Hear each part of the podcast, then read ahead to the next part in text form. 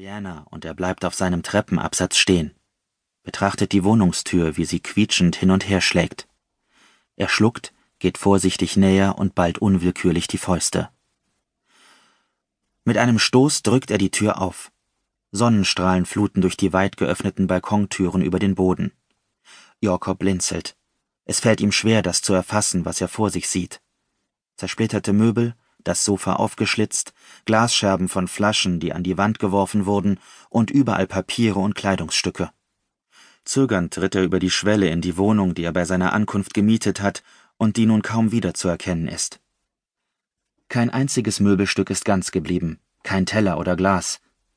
Jakob zittern die Knie und er kann sich kaum noch aufrecht halten, als er vorsichtig ein paar Schritte in die Wohnung hineingeht.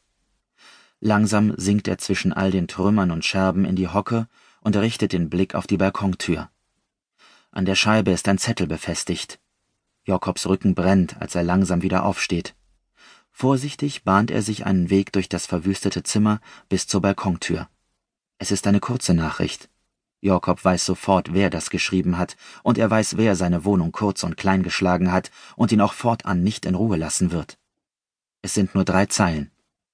15 Uhr, Sarsok Museum. Letzte Chance. 21. November 2015 St. Anna Scherengarten, Schweden Als der erste zaghafte Herbstschnee auf die kargen Klippen des Scherengartens fiel, war Clara Waldins Großvater seit zwei Wochen tot. Seither hatte sie die Tage auf ihrer Heimatinsel Aspöja verbracht, nur umgeben von struppigen Bäumen, gelbem Gras und dem grauen, aufgewühlten Meer. Wie ferngesteuert war sie durch die Gegend gelaufen und hatte hohle Gespräche mit dem Bestattungsunternehmen und den Nachbarn geführt. Der Prostatakrebs war zu spät erkannt worden und hatte sich schnell ausgebreitet. Seit der Diagnose waren nur zwei Monate vergangen. Ihre Großeltern waren immer für sie dagewesen, auch nachdem Clara weggezogen war, um zu studieren und schließlich im Ausland zu arbeiten. Sie hatten ihr auch in jenem Winter vor zwei Jahren zur Seite gestanden, als Clara von ihrer Vergangenheit eingeholt und in ein riskantes weltpolitisches Spiel hineingezogen worden war, das sie fast das Leben gekostet hätte. Langsam und behutsam hatten sie sie wieder ins Leben zurückgeführt und sie gemeinsam mit ihrer besten Freundin Gabriella davon überzeugt, die Stelle in London bei einer schwedischen Professorin an einem Institut für Menschenrechte anzunehmen.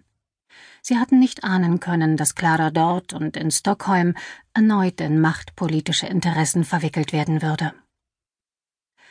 Nachdem Gabriella und sie herausgefunden hatten, dass das Londoner Institut russische Interessen bediente, war Claras Arbeitgeber so peinlich berührt gewesen, dass man ihr eine nicht weiter definierte Aufgabe als Beraterin zuteilte, damit sie sich neu orientieren konnte.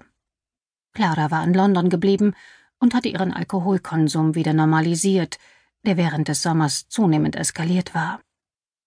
Sie hatte gerade angefangen, Sport zu treiben und ernsthaft zu überlegen, wie ihre Zukunft aussehen sollte, doch dann kam der Anruf ihrer Großmutter, die vom Arztbesuch des Großvaters und von seiner Krankheit berichtete. Und damit traten alle Zukunftspläne in den Hintergrund. Die letzten Monate waren ein langer Abschied gewesen. Ihr Großvater wollte auf keinen Fall, dass sie nach Hause kam und sich um ihn kümmerte, hatte sich dann aber darauf eingelassen, dass sie ihn regelmäßig besuchte. Sie hatte keine einzige Träne vergossen. Und getrunken hatte sie auch nicht, auch wenn sie kurz davor gewesen war, als ihre Großmutter und sie müde und stumm aus dem Krankenhaus zurückgekehrt waren, in jener ersten Nacht ohne ihn.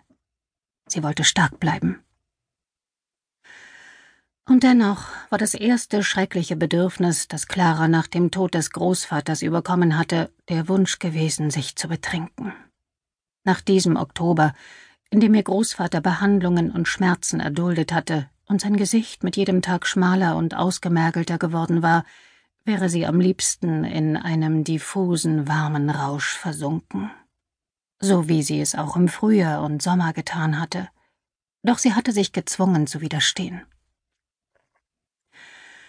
Als Claras Kindheitsfreund Busse ihre Großmutter und sie mit seinem alten Volvo zur Kirche brachte und Clara in den Schneematsch hinaustrat, durchfuhr sie ein schmerzhafter Stich, und sie erstarrte mitten in der Bewegung. Da spürte sie, wie sich die Hand der Großmutter behutsam um ihren Ellbogen schloss.